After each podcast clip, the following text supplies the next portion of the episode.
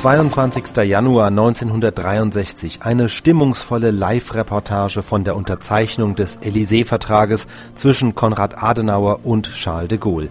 Der Vertrag bekräftigt die deutsch-französische Partnerschaft und verpflichtet beide Länder, sich in wichtigen Fragen der Außen-, Sicherheits-, aber auch der Kulturpolitik abzustimmen. Und nun sind wir hier im goldverzierten, lüsterbehängten Salon Murat im Élysée.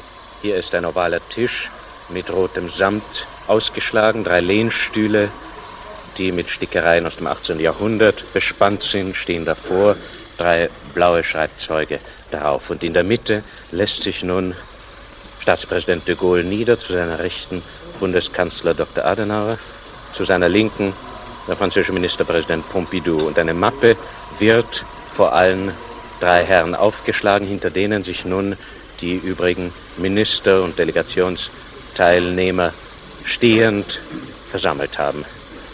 Und äh,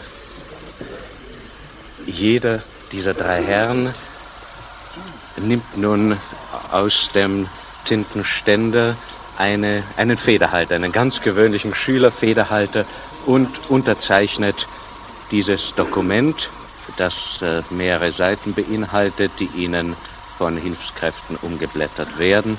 Zur Rechten des Tisches sitzt Bundesaußenminister Schröder, zur Linken äh, der französische Außenminister Couve de Murville.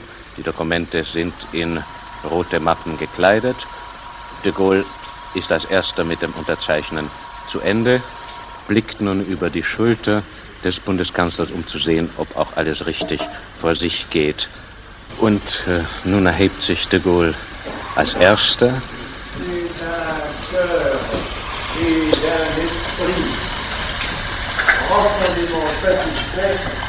und er sagt, es ist aus äh, zufriedenem, tief zufriedenem Herzen und Geiste.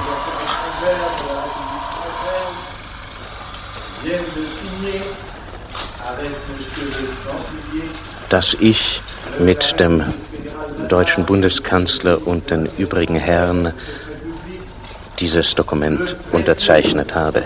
Und äh, de Gaulle weist auf die ungeheure Bedeutung dieses Dokumentes hin, das nun nach so vielen hundert Jahren der Feindschaft eine, ein neues Blatt aufschlägt zwischen diesen beiden Ländern. Und nun kommt eine unerhörte historische Szene. De Gaulle und Adenauer küssen sich nach französischer Sitte auf beide Wangen. Ich danke Ihnen, Herr Kanzler, sagt de Gaulle, indem er den Bundeskanzler lächelnd umarmt. Und damit ist die Aussöhnung zwischen den beiden Nachbarvölkern, die sich im Laufe ihrer Geschichte so tiefe Wunden beigebracht haben, eine geschichtliche Tatsache geworden, verbrieft und gesiegelt.